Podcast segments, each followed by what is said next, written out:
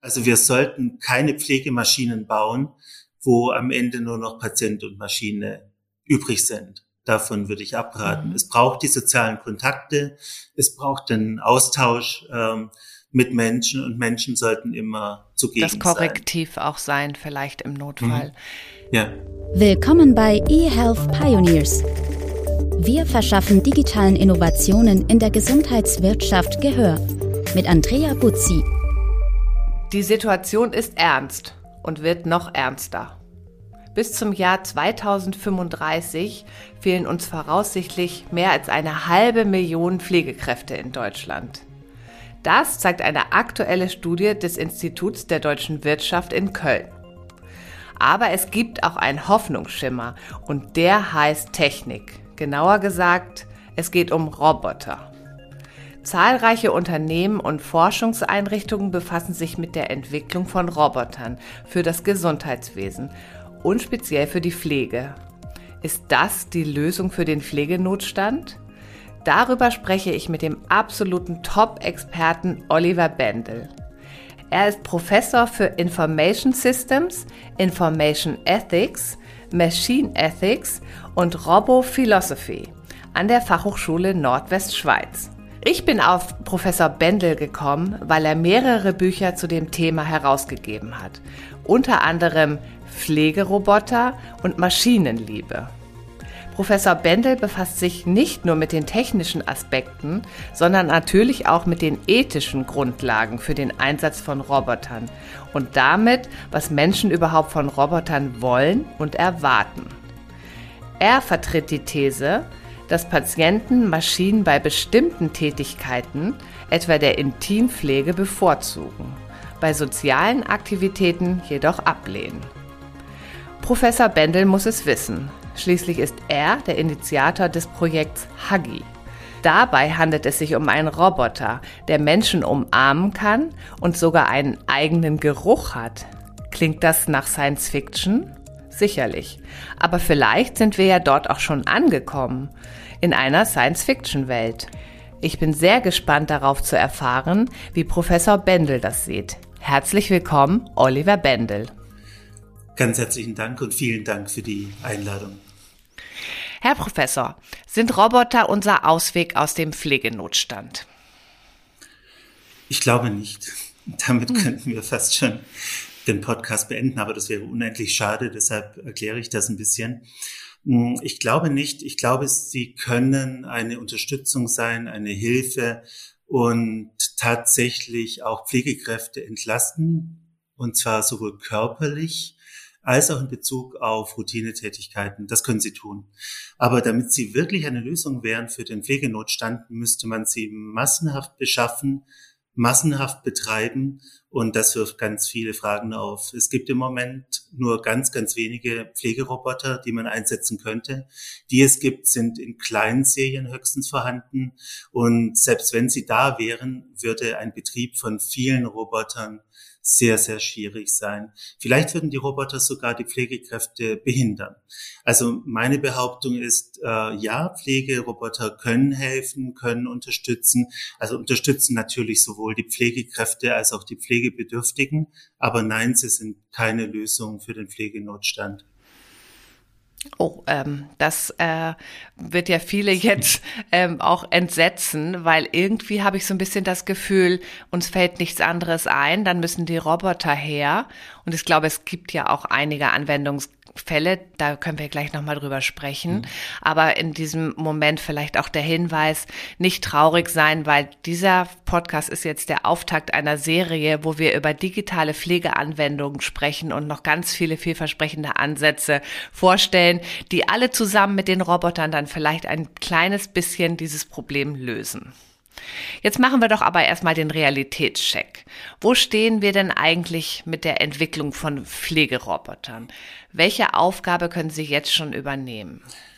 Zunächst mal ist interessant, dass sich vor allem kleine Firmen an die Sache wagen. Es sind Start-ups und Spin-offs. Mhm.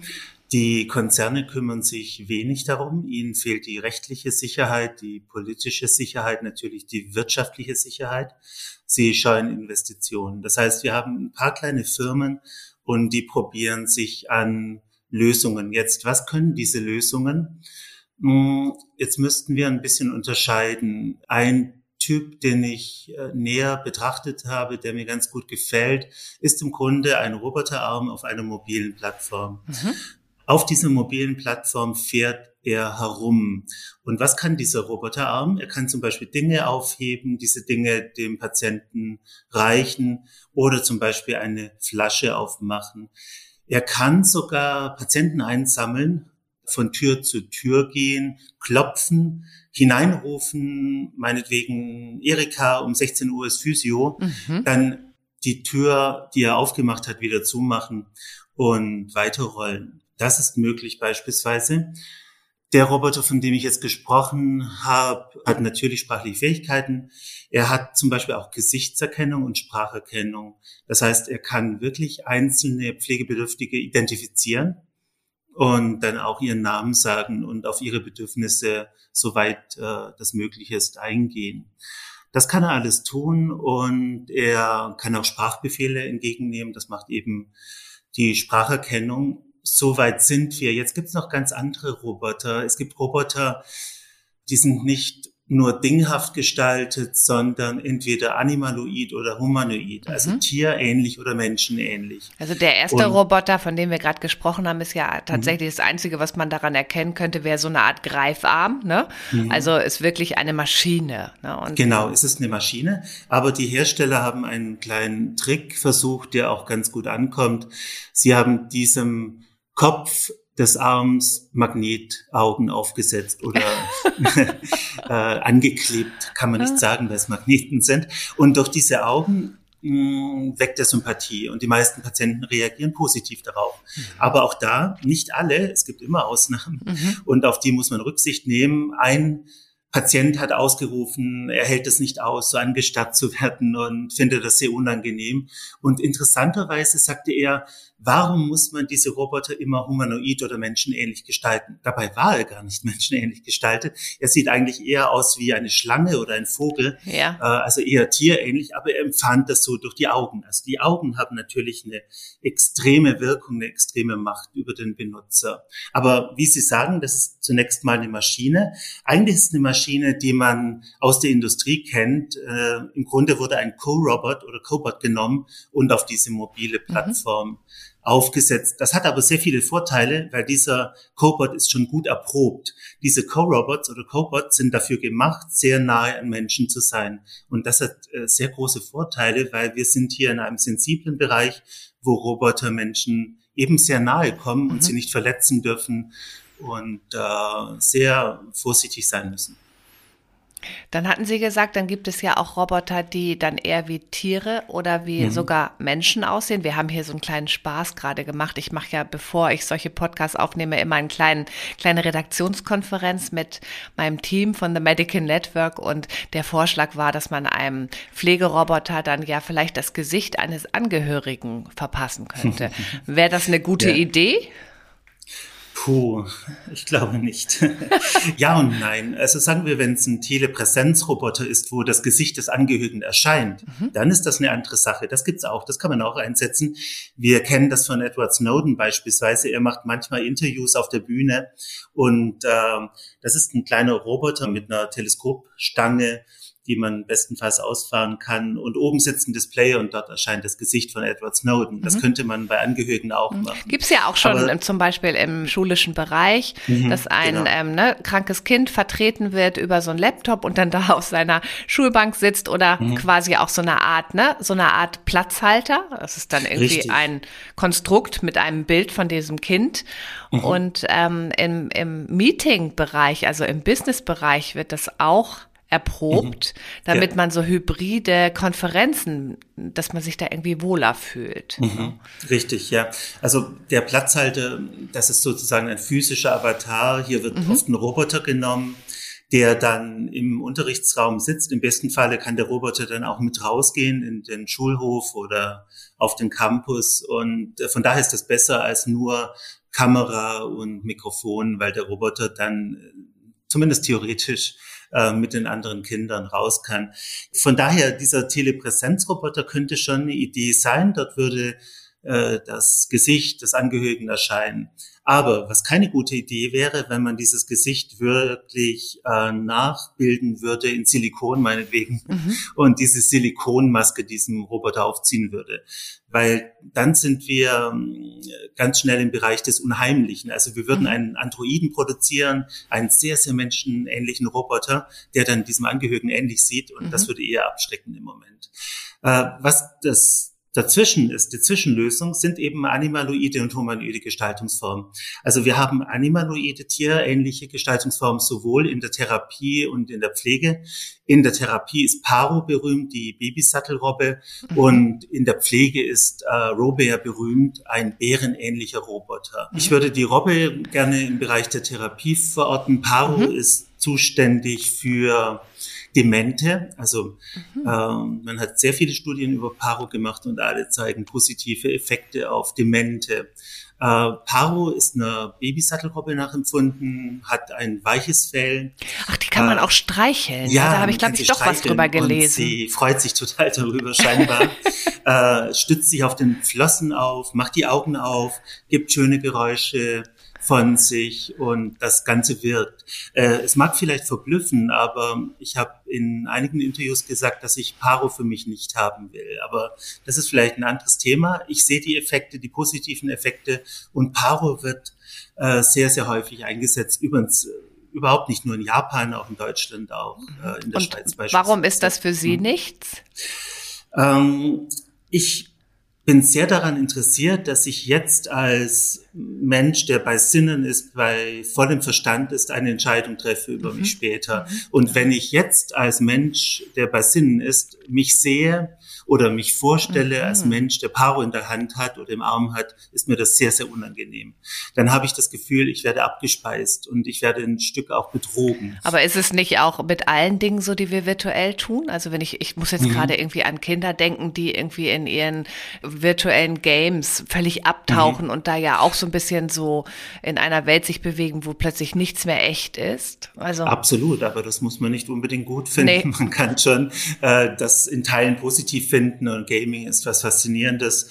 Aber ähm, mir tut dieser Oliver Wendel leid, den ich da mhm. vor mir sehe in 20, 30 Jahren, der nur diesen Roboter in der Hand hat. Vielleicht hätte er gerne eine Katze in der Hand, mhm. weil Paro ist im Grunde die Fortsetzung von Tiertherapie. Ja. ja?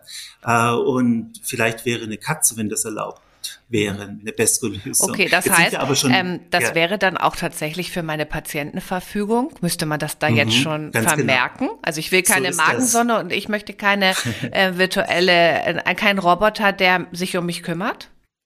Ich habe lustigerweise vor ein paar Jahren genau das gemacht. Ich habe einen Vorschlag gemacht für eine Patientenverfügung, mhm. kann man auch herunterladen und dort kann man tatsächlich verfügen, ich will einen Roboter in der Therapie haben, in der Pflege haben oder in der Operation haben oder halt auch nicht. Mhm. Und das könnte man tatsächlich festlegen. Mit Patientenverfügung ist immer so eine Sache, ob die dann eingehalten werden oder werden können, liegt an vielen Gut. Faktoren. An, in dem Punkt Aber, ist man ja klar, ne? Also dann ja. macht man das halt einfach nicht. Es gibt ja auch Dinge, die medizinische Entscheidungen dann ähm, ja. zugrunde legen und da ist vielleicht manchmal Interpretationsspielraum. Mhm, Aber richtig, also die Robbe ja. wird's dann nicht. Ähm, mhm. was das und, an, das, Sie hatten ja auch noch von einem anderen Roboter gesprochen. Genau. Wir waren jetzt, äh, haben wir einen Ausflug gemacht in die Therapie. Mhm. Aber worüber wir ja mehr sprechen, ist die Pflege, obwohl ich die beiden Bereiche schon eng beieinander sehe. Und es gibt natürlich einige Überschneidungen. Ich habe von Robert gesprochen. Robert war eine Entwicklung aus Japan und Robert ist ein sehr großer Roboter, der ziemlich bärenhaft aussieht. Und er hat ein hohes Gewicht, wenn ich mich richtig erinnere, sind das 120, 130 mhm. Kilo. Was kann dieser Robert? Jetzt sind wir wirklich in der Pflege. Der Robert kann was ganz Besonderes wenn man ihm Patienten in die Arme geschoben hat, kann er die umbetten, er kann sie aufrichten äh, und solche Dinge tun. Das sind körperlich sehr, sehr anstrengende Tätigkeiten und dort kann Robert tatsächlich helfen. Er kann das nicht total selbstständig, also es muss eine Pflegekraft geben, die ihm hilft. Äh, übrigens ist das nicht schlecht, sondern das ist gut. Also äh, wir glauben gerade an Tandems oder Teams, sodass die Pflegekraft nicht wegfällt aber die Pflegekraft würde sich auf Dauer zum Beispiel Bandscheibenschaden ersparen. Und ich weiß, wovon ich rede. Ich hatte dummerweise auf Hawaii einen Bandscheibenschaden. Oh. Das ist äh, nichts Gutes. Das will man nicht haben. Und Pflegekräfte sollten das auch nicht bekommen. Und Robert kann dabei wirklich unterstützen. Ein Problem, das Robert hat, und das wird auch ein Grund gewesen sein, warum man ihn im Moment nicht weiterentwickelt, er ist eben sehr groß und sehr schwer und durch solche Roboter entsteht eine erhebliche Unfallgefahr. Äh, das ist ein Riesenproblem. Die Alternative wäre noch, man würde den Roboter im Boden verankern. Dann könnte man auch sehr schwere Patienten oder überhaupt Patienten äh, hochheben oder umlagern. Also Und der sah aus wie ein Bär? Der sah aus wie ein Bär. Japaner mögen das vermutlich. Wir würden das vielleicht nicht so mögen. Also wenn ich mir vorstelle, ich wache auf aus dem Koma oder aus dem Schlaf und ein Bär steht vor mir, dann bin ich vielleicht äh, anders, anders, äh, naja, konditioniert. Ja, konditioniert. Man denkt, äh, ja. man ist, es ist ein Schwarzbär und man ist mit genau. dem Leben bedroht. Und, und das ist noch interessant, weil wir in der Schweiz oder in Deutschland, wir hatten ja Bären früher und wir haben mit denen bestimmte Erfahrungen gemacht, gute und eben auch schlechte. Und in Japan gibt es natürlich auch Bären, die hätten die gleichen Erfahrungen machen können. Mhm. Es gibt äh, in Japan ein Gebiet, das sich japanische Schweiz nennt und dort äh, treiben sich auch Bären herum. Und nicht alle werden freundlich gewesen sein. Also ich finde Bären toll und großartig. Wir forschen übrigens auch äh, über Bären. Wir machen Gesichtserkennung für Bären, aber das ist leider ein anderes Thema. Gut, dann haben wir die beiden Beispiele jetzt. Das mhm. hört sich ja wirklich sehr vielversprechend an. Und ich finde auch das Tandem zwischen Pflege, Kraft und Roboter. Also wenn ich mhm. mir das so vorstelle, dass man so jede Pflegekraft hat ihren Roboter und die machen halt alles zusammen. Ne? Mhm. Also das wäre ja irgendwie auch eine, eine ganz, ein ganz guter Ansatz. Also Richtig. Also, und der bezieht sich sowohl auf die Therapie als auch auf die Pflege. Also wenn mhm. ich mit Therapeuten spreche, die Paro einsetzen, versichern die, ob man ihnen ganz glauben kann, weiß ich nicht, aber sie versichern, dass die Patienten und Patientinnen nicht allein gelassen werden mit Paro. Also äh, es ist wichtig, dass jemand in der Nähe ist, der vielleicht auch eingreifen kann.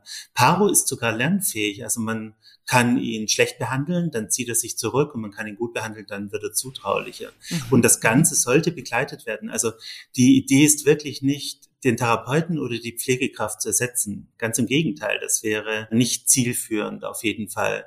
Und natürlich besteht die Gefahr, dass man Paro dem Patienten in die Hand drückt oder in die Arme legt und dann für eine Weile verschwindet. Aber Sinn und Zweck mhm. ist es nicht. Übrigens, Paro hat noch einen anderen Sinn und Zweck.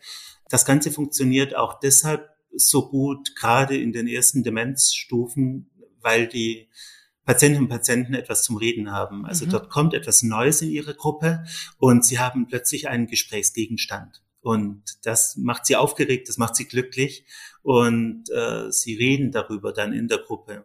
Und das ist was Interessantes, denn auch hier ist die Idee nicht, dass wir einfach einen Roboter in das Zimmer stellen und den Patienten damit alleine lassen, sondern der Patient soll sich über diesen Roboter auch unterhalten mit den anderen mhm. in der Gruppe. Das ist ja eh auch, ähm, finde ich, so ein, wie so ein roter Faden zieht sich das durch meine Erfahrung hier bei The Medical Network. Wir beraten ja ganz viele digitale Gesundheitsunternehmen und da ist eigentlich immer der hybride Ansatz im Moment mhm. das Gebot der Stunde. Und ja. ähm, so ein ganz gängiges Vorurteil immer, ja, dann wird die App ja irgendwann den Physiotherapeuten ersetzen. Natürlich nicht, aber ja. es ist halt zum Beispiel für die Therapietreue viel einfacher für den Patienten dann auch weiterzumachen. Und äh, so ein Tandem, wie Sie das so schön gesagt haben, mhm. finde ich als Begriff sehr passend. Genau. Und das sollte eigentlich die Normalität sein. Mhm.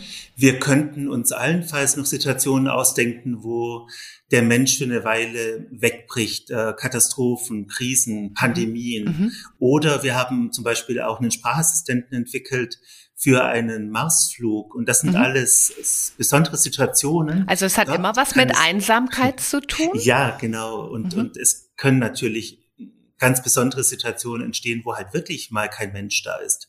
Und dann kann man zeitweise einen Roboter einsetzen ohne weitere Begleitung, mhm. aber man muss dabei sehr, sehr vorsichtig sein. Der Deutsche Ethikrat spricht sich ja nun für den Einsatz von Robotern mhm. und KI in der Pflege aus. Dafür müssten allerdings bestimmte Grundvoraussetzungen eingehalten werden. Welche sind das denn aus Ihrer Sicht? Beim, beim Ethikrat fällt mir noch ein, um die Geschichte mit Paro rund zu machen. Äh, ich habe mit dem damaligen Vorsitzenden diskutiert über Paro und er war gegensätzlicher Meinung. Ich habe gesagt, ich will jetzt festlegen, dass ich Paro nicht haben will später. Und er hat gesagt, Herr Bendel, was machen Sie da? Äh, das könnte ja die falsche Entscheidung sein. Äh, und vielleicht zeigen Sie alle Anzeichen dafür, dass sie Paro wollen und Paro ihnen gut tut. Mhm. Ja, das ist ein gutes Argument, das stimmt. Und trotzdem halte ich viel davon, dass wir jetzt äh, frei und vernünftig verfügen können über das, was wir später haben und nicht haben.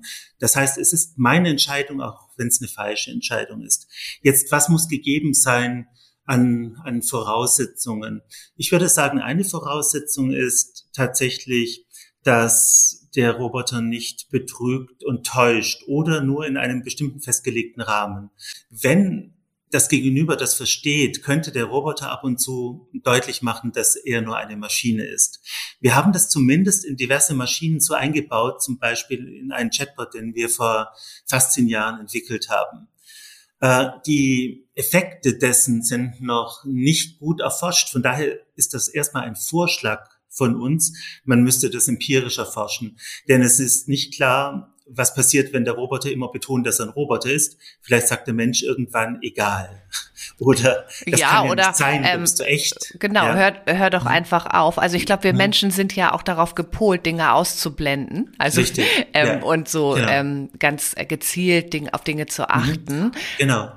Deshalb erstmal ein Vorschlag, aber mhm. es ist wirklich was Ernstes darin, denn es werden inzwischen auch Roboter oder Maschinen gebaut, die die Beziehung mit ihnen auf eine sehr manipulative Art fördern. Zum Beispiel denke ich an die Gatebox aus Japan. Das ist so eine Art Kaffeemaschine, in der ein Hologrammmädchen wohnt. Mhm. Und die hat wirklich die Möglichkeit, ihrem Besitzer, der zum Beispiel zur Arbeit gefahren ist, äh, Textnachrichten zu schicken.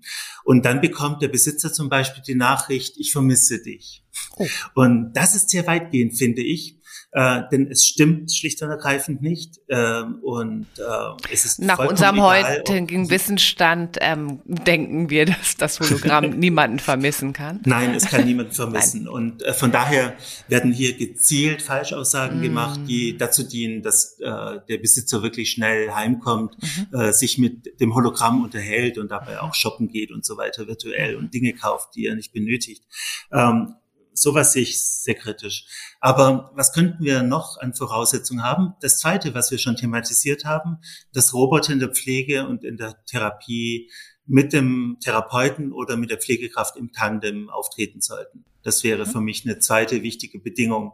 Also wir sollten keine Pflegemaschinen bauen, wo am Ende nur noch Patient und Maschine übrig sind. Davon würde ich abraten. Mhm. Es braucht die sozialen Kontakte, es braucht den Austausch ähm, mit Menschen und Menschen sollten immer zugegen Das Korrektiv sein. auch sein, vielleicht im Notfall. Mhm. Ja. Ähm, wie, wie ist es denn mit dem Thema Datenschutz? Also das war mhm. heute Morgen in der Redaktionskonferenz auch eine Frage.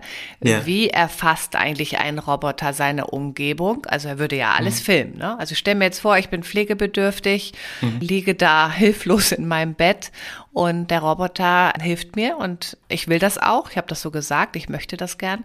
Aber mhm. was passiert denn mit den Daten? Also ist das nicht irgendwie auch so ein Moment, wo wo man sagt, Moment, der hat mich ja jetzt in meinen intimsten und vulnerabelsten Momenten wahrscheinlich irgendwo gefilmt und liegen die Daten jetzt in irgendeiner Cloud und mhm. ist das dann irgendwie noch schlimmer als allgemeine Gesundheitsdaten? Ja, ich denke schon. Und äh, wenn ich gefragt werde, was die Vorteile von Pflegerobotern sind, dann sage ich sehr schnell, sie stärken die persönliche Autonomie von Pflegebedürftigen. Das ist der eine Punkt. Mhm. Und ich komme dann auch ganz schnell auf den Nachteil zu sprechen, und den haben Sie jetzt auch angesprochen, nämlich sie verletzen die informationelle Autonomie. Das heißt, ich habe keine Übersicht mehr über die mhm. Daten, mhm. die produziert werden. Die Daten können weitergereicht werden. Ich habe erstmal keinen Zugriff auf die Daten, kann sie nicht löschen, kann sie nicht äh, korrigieren. Und das ist ein großes Problem. Damit ist auch die Privat- und Intimsphäre womöglich verletzt. Und wie Sie sagen, diese Roboter haben oft Kameras, sie haben oft Mikrofone, sie haben oft Gesichtserkennung, Stimmerkennung und Emotionserkennung. Äh, viele dieser Roboter, über die wir sprechen, haben all das. Und alle sozialen Roboter und viele Service-Roboter auch sind potenzielle Spione. Und im Pflegebereich ist das ein großes, großes Problem. Ich meine, man denke nicht nur an alte, verletzliche Menschen, man denke zum Beispiel auch an Pflegebedürftige wie Michael Schumacher. Mhm. Und es gibt viele Gruppen, viele äh, Medien, die sehr gerne an Daten über Michael Schumacher herankommen würden. Und man stelle sich jetzt vor, es würde sich ein Roboter um Michael Schumacher kümmern und man hätte die Möglichkeit, über das hm, sich in Systemhacken an solche Bilder heranzukommen. Absolut. Oder denken wir an sehr junge Menschen, die da in ihrer Privat- und Teamsphäre verletzt werden können.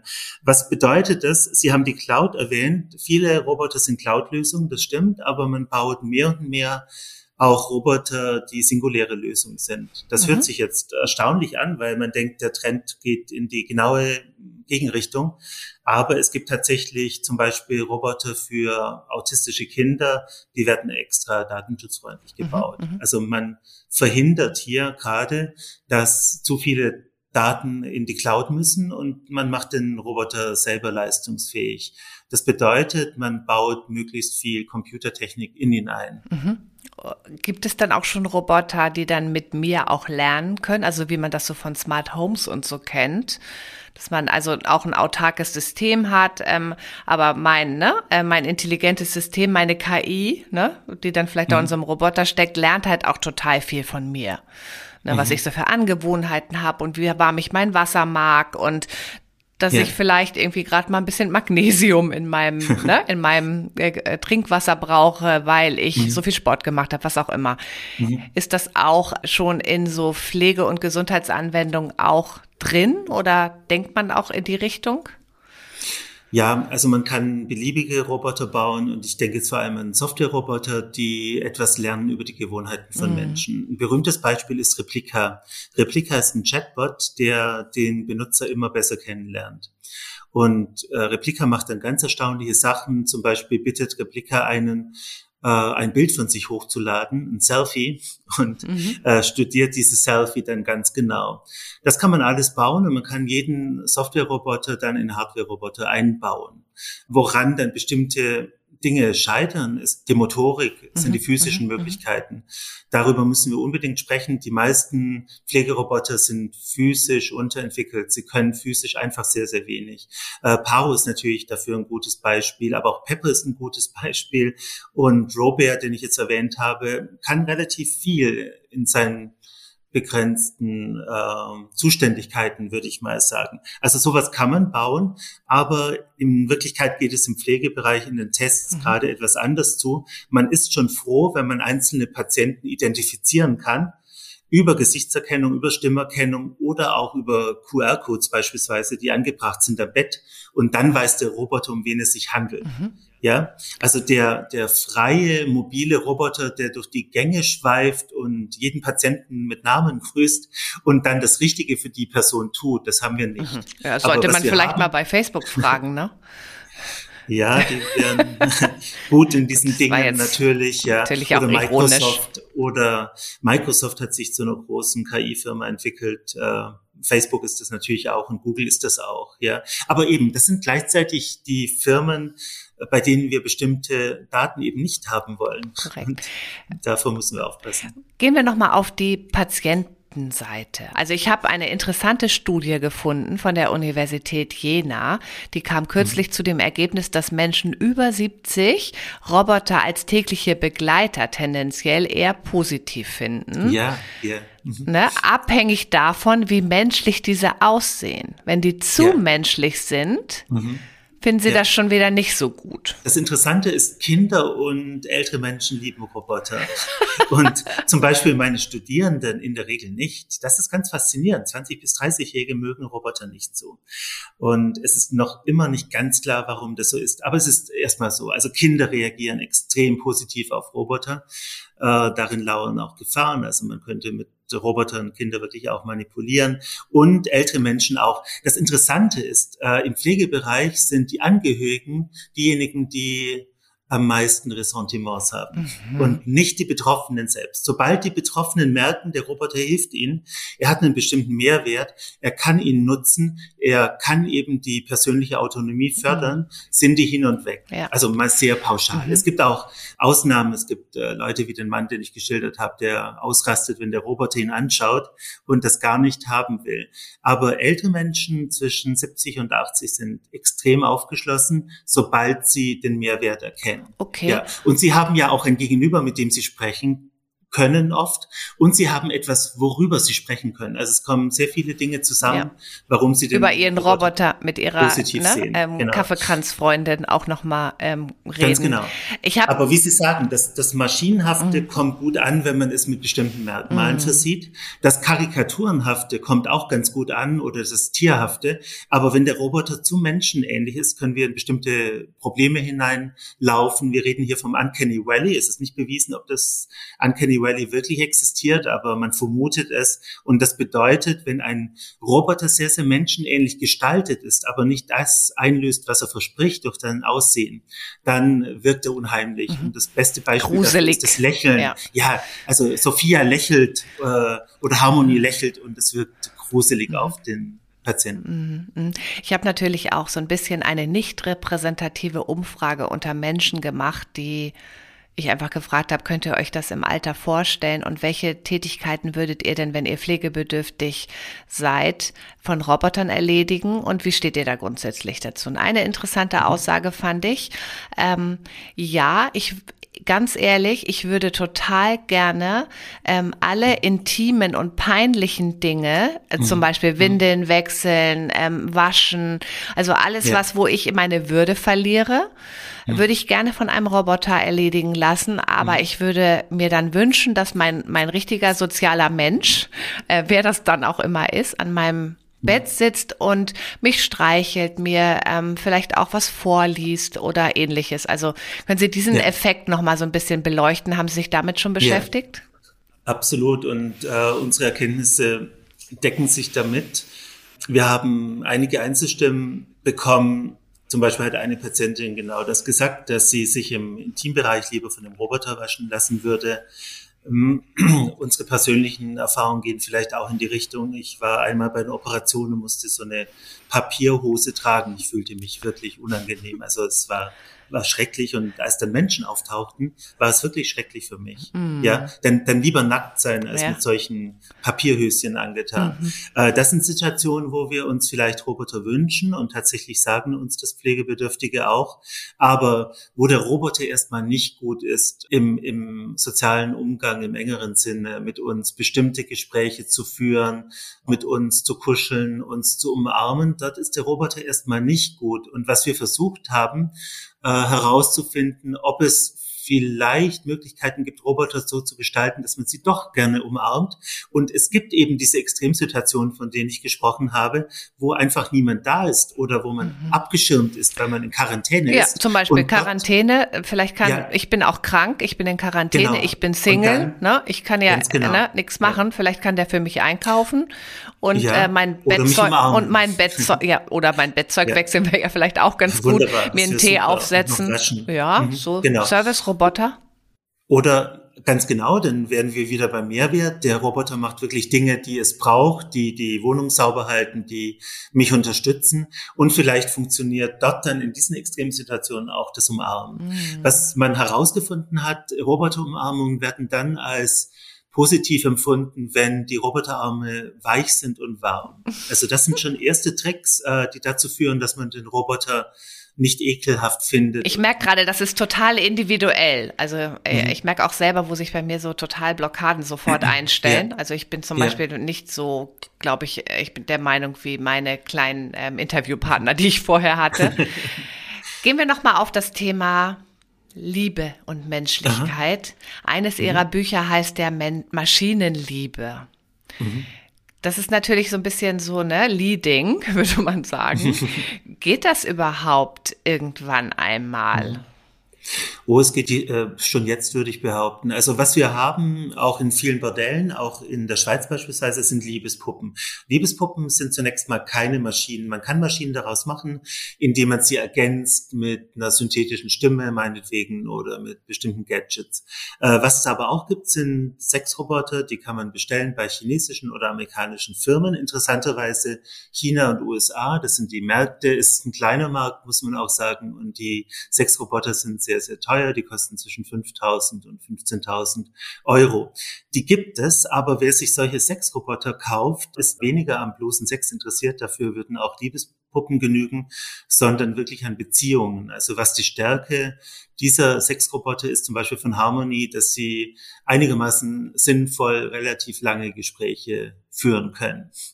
Ähm, mhm. Das sind vielleicht nicht immer Gespräche, die einem gefallen. Und es gibt einen wunderbaren Film, dort hat jemand eine Beziehung mit Harmony und ihm gefällt nicht, dass äh, sie keine Widerworte gibt. Er mhm. stellt sich eine Beziehung anders vor. Mhm. Er möchte ab und zu nicht geschlagen werden, aber er möchte Widerworte Debatte, haben. Er möchte ne? ja, Debatte, Kontra und und sie ist immer zu lieb zu ihm und das zeichnet übrigens viele soziale Roboter aus. Sie sind immer freundlich äh, gestaltet und das das äh, ist in einer Beziehung gar nicht so zielführend mhm. in der mhm. Regel.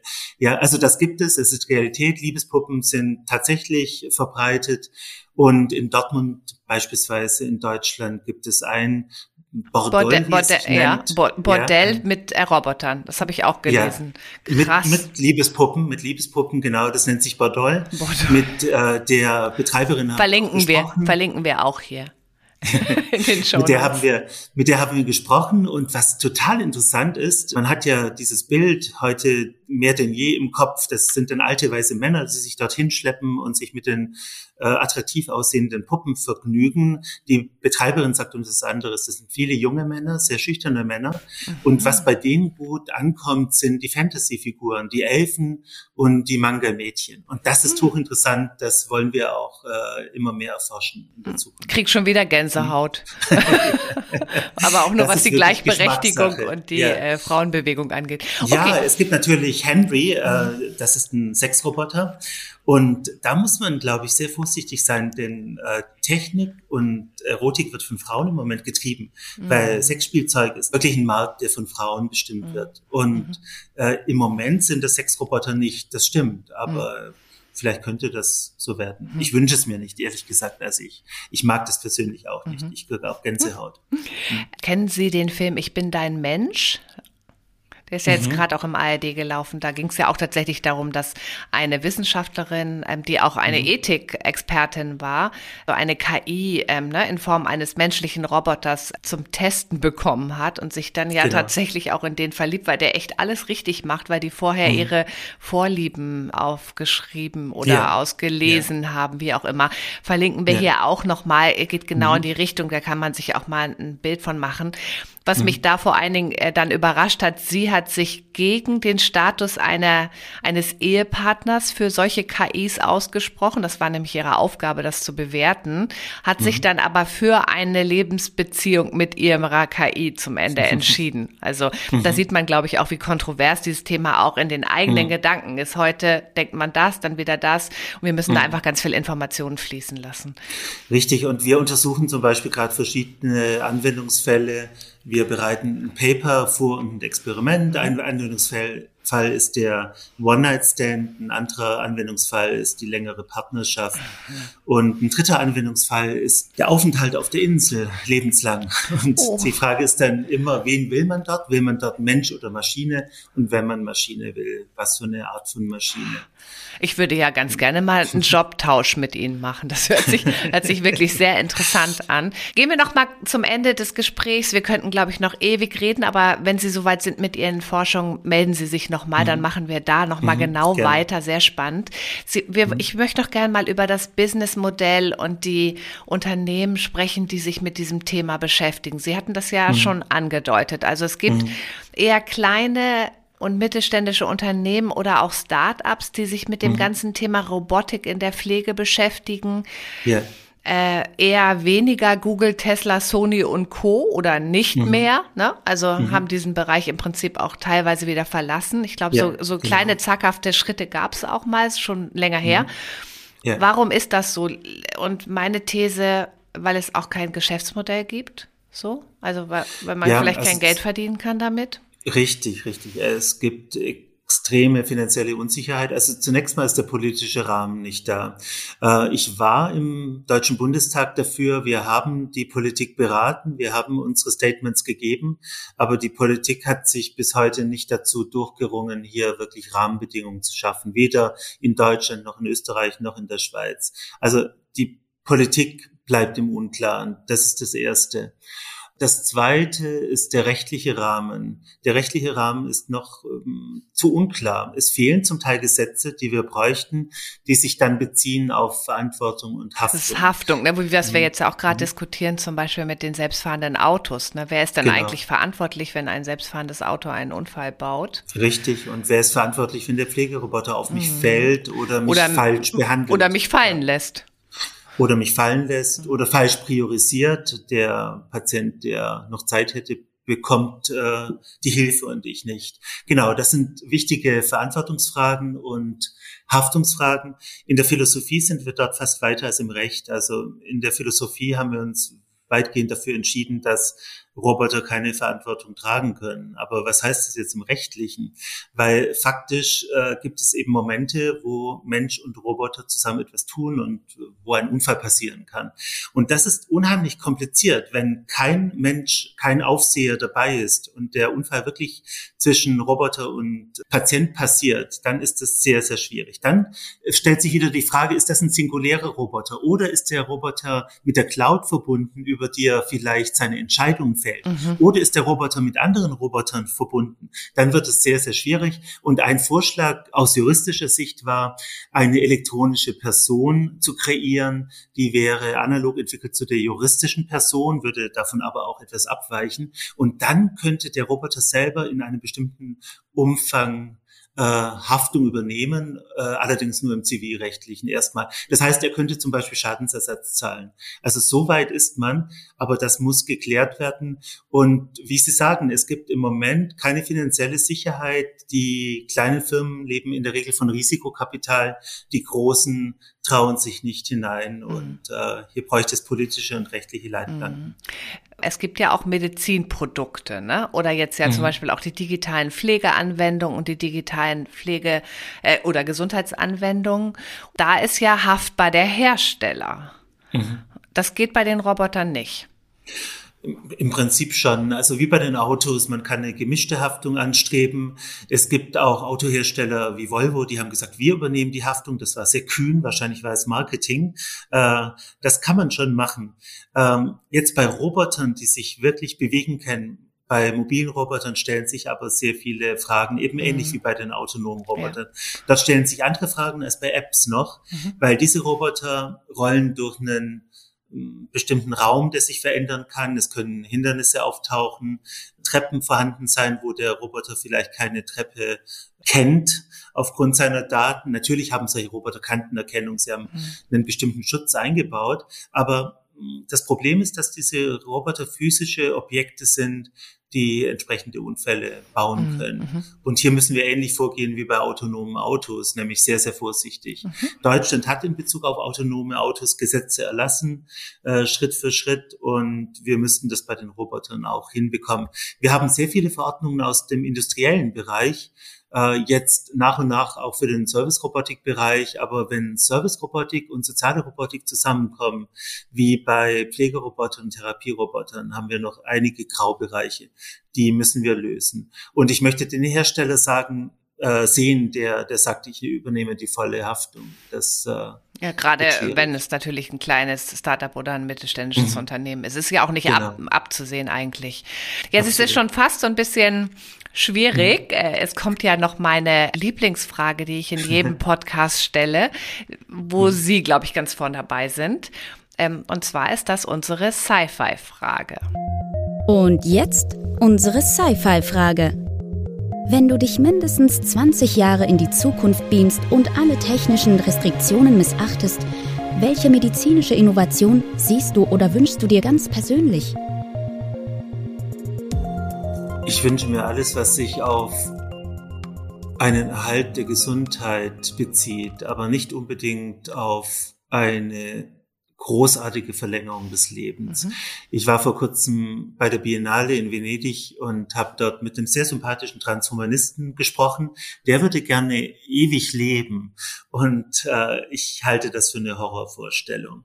Nicht nur, dass es langweilig wird, es gibt noch viele weitere Probleme. Also medizinischer Fortschritt, weit in die Zukunft gedacht, sollte für mich dazu dienen, dass wir bestimmte Krankheiten ausrotten, dass wir vielleicht ein kleines Stück meinetwegen auch mit Maschinen verschmelzen, so dass wir länger leben können, dass aber immer das Menschliche im Vordergrund bleibt und dass wir uns Dinge ausdenken wie der Transfer des Bewusstseins in virtuelle Speicher, wie der Google-Technologiechef Ray Kurzweil das gemacht hat, äh, davon halte ich nichts. Und dass wir zu wirklich weitgehenden Cyborgs werden und dadurch 100 äh, Jahre mehr bekommen, davon halte ich auch nichts. Ich glaube, das sind sehr schreckliche Leben, die dann gelebt werden müssen und davon halte ich wenig. Ich halte sehr viel davon, sehr viel Menschlichkeit dazu belassen und deshalb auch die Eingangsfrage Pflegenotstand. Ich bin dafür, die Pflegenden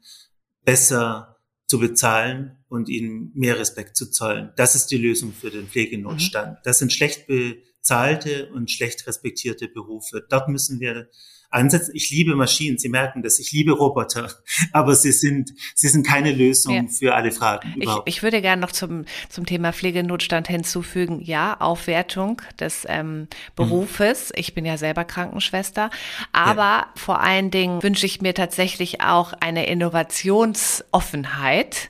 Ich fasse kurz zusammen. Mhm. Roboter können den Pflegenotstand nicht lösen, ist Ihre Meinung.